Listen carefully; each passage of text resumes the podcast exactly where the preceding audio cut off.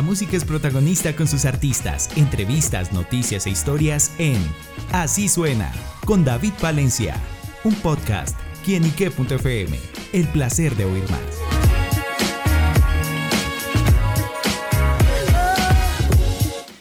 Saludo muy especial para todos nuestros amigos, seguidores y oyentes de quienique.com. Como siempre les doy la bienvenida a Así Suena, este espacio donde la música es protagonista en nuestro portal. Y bueno, el protagonista del día de hoy es Kazu, este gran cantante que nos está presentando La forma de mis sueños, una canción que nos deja un viaje sonoro a través del rap. Y por eso Kazu nos acompaña acá en Quienique para que nos cuente los detalles de este trabajo. Kazu, bienvenido. Gracias hermano, ¿qué tal? ¿Cómo estás? Muy bien, muy bien. Y bueno, contento de hacer esta exploración musical y encontrar cosas nuevas como este La forma de mis sueños. ¿Con qué se encontrarán justamente los oyentes? Con, con este sencillo, bueno hermano, es como un, un viaje literario. A mí me gusta mucho la literatura, entonces cuando llego a estas canciones, realmente esta canción no fue como una necesidad, que es cuando llego a estas canciones como de desamor, porque siento algo por una persona en particular que pasó, sino que voy a ellas eh, buscando esta, esta poesía que me gusta mucho, entonces siento que se pueden encontrar con eso, ¿no? Con, con, con, esa, con esa sutileza que nos encuentra frecuentemente en el rap. Claro. Bueno, ¿y cómo nace justamente la idea, esa semilla, ese momento, pum, se le prendió el bombillo y hagamos esta obra? Mm, hace unos meses hice una canción que se llama Jamás por Siempre, con un, con un colega colombiano que está radicado en México, firmado con un sello mexicano. Entonces hice la canción, es como tipo corrido, y luego eh, quise sacar un acústico de dicha canción. Entonces un parcero me hizo las guitarras para hacer el acústico y me gustaron. Finalmente nunca saqué el acústico, sino que compuse las guitarras. Entonces hay algo a lo que le llamo yo freestyle de lápiz y lo que yo hago es poner la pista, en este caso las guitarras, y solamente componer porque es como el ritmo me está diciendo muchas cosas y ya es el freestyle de lápiz. Súper. Y bajo esa idea, bueno, hablemos justamente de la producción en la que esta canción pues va en ese tono de rap, lo hablamos también ahorita extra micrófono, un poquito más sutil. Bueno, ¿cómo fue ese trabajo para encontrar ese sonido justamente? Hermano, a mí me gusta mucho esta clase de composiciones. Lo que pasa es que mi personaje, ¿cierto? Kazu, él siempre redacta eh, su vida de una forma bien cruda. Entonces, no llego casi a esto, pero me gusta mucho, así que busco estos espacios de vez en cuando para escuchar esa clase de rap que a mí también me gusta escuchar, que no es fácil de encontrar, porque el rap siempre acá en Bogotá particularmente es bien pesado. Entonces, y en cuanto a la producción, em, hace dos años aproximadamente conocí a unos parceritos que son de acá de Bogotá y ahora están radicados en Medellín.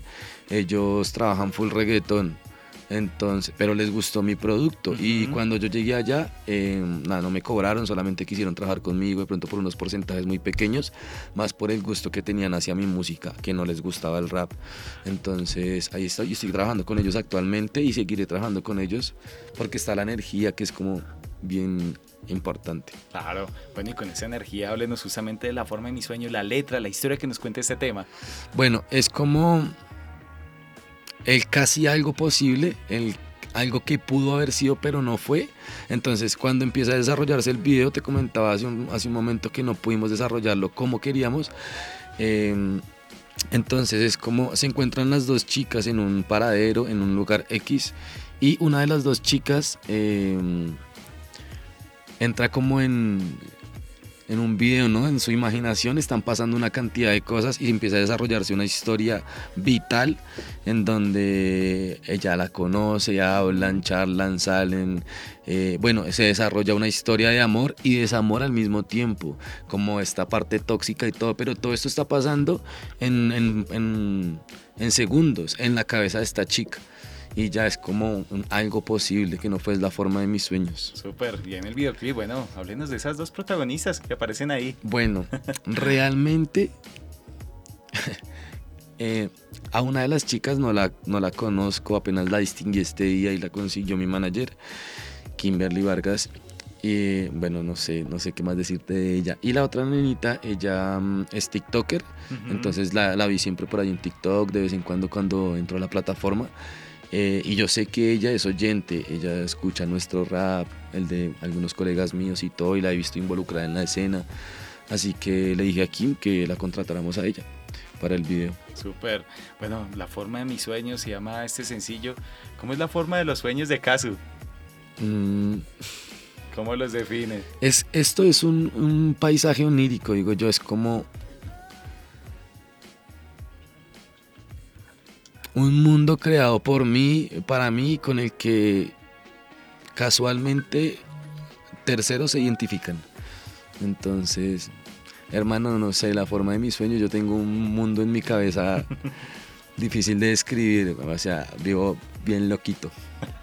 Súper. Bueno, Casu, justamente, ¿y cómo nació toda esta locura? ¿Cómo nació Casu para la música? ¿Cuándo se encontró con ella? Y bueno, dijo, me voy a dedicar a esto y este es mi camino de vida.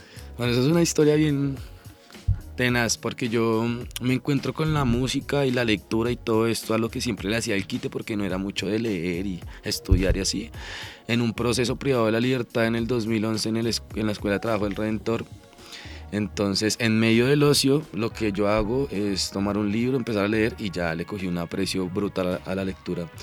Entonces, en esos tiempos llegaba una, una entidad que se llama Familia Yara, o se llamaba porque no sé si aún funcione, a la Escuela de Trabajo del Redentor a mm, compartir ese espacio de rap con los pelados, sí.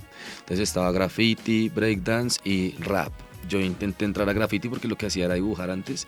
No habían cupos. Quise ir a breakdance como por ocio. Y realmente no contemplaba la posibilidad de entrar a componer una canción. Pero como no habían cupos en breakdance, pues dije voy allá porque realmente era muy tediosa la rutina todo el tiempo allá porque todos los días es el mismo cuento, sí. Entonces, pues quise escaparme un poquitico y busqué ese escape en el rap porque igual crecí con el rap. Entonces, sí, pero como oyente. Y ya ahí fue, ahí empecé a desarrollarme, a componer. Eh, esta persona que me dijo, componte una canción que se titule así, o a, a hablar de esto y tal, eh, a todos, a un grupo, y le gustó lo que yo hice, entonces como que me motivó y ahí continué, ya como en el 2015. Una, una amiga me dijo, grábate un disco en mi casa, en un home studio que tenía ella o tiene, el Refugio Grabaciones. Entonces llegué, me grabé unas canciones que no me gustaban y ella me las hizo sacar como están buenas, sáquese un disco con eso y lo saqué.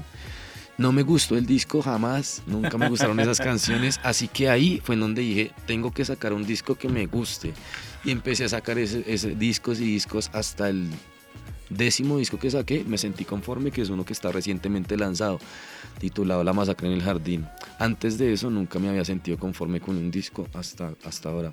Y hace unos tres años tal vez, dos años en promedio, eh, decidí que me iba a dedicar al rap como carrera, que iba como a, a darle vida a este sueño. Súper.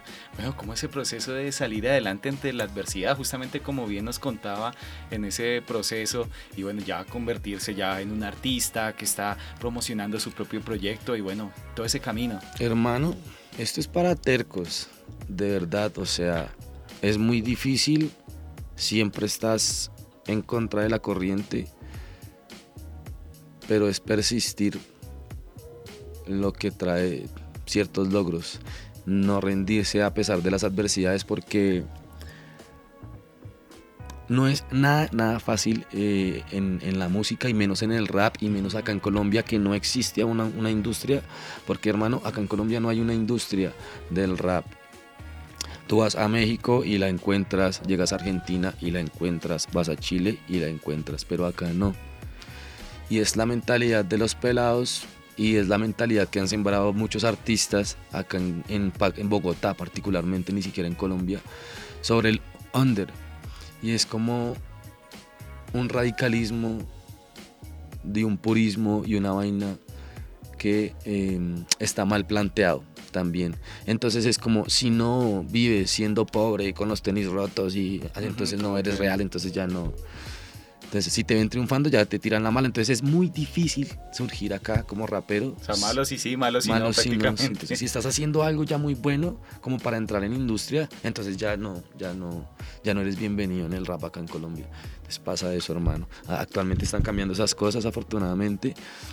Sí, con cosas como estas, porque nosotros estamos trabajando con el fin de fomentar una industria acá en Colombia con el rap.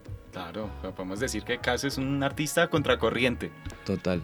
Súper. Bueno, Casu, los próximos proyectos, estamos con esta actualidad, que este es sencillo y bueno, ¿qué más podremos conocer más adelante? Bueno, em, hace, hace un rato te comentaba que el color de mi rap no tiene mucho que ver con la forma de mis sueños, em, sino ah, últimamente pues me encuentro con estos temas, nunca los había hecho, hasta el 2021 hice un tema que se tituló Duele y me gustó mucho. De ahí en adelante empecé a componer esta clase de cosas más bonitas, ¿sí? Entonces, bueno, ahorita eh, voy a lanzar un tema el próximo mes con un colega venezolano que está radicado en Medellín, Saway. Una chimba. Es, es un rap un poquitico menos bonito, pero no es tan pesado, es más un en esta onda de Ego Trip, el rap siempre se ha caracterizado por tener en por contar pues con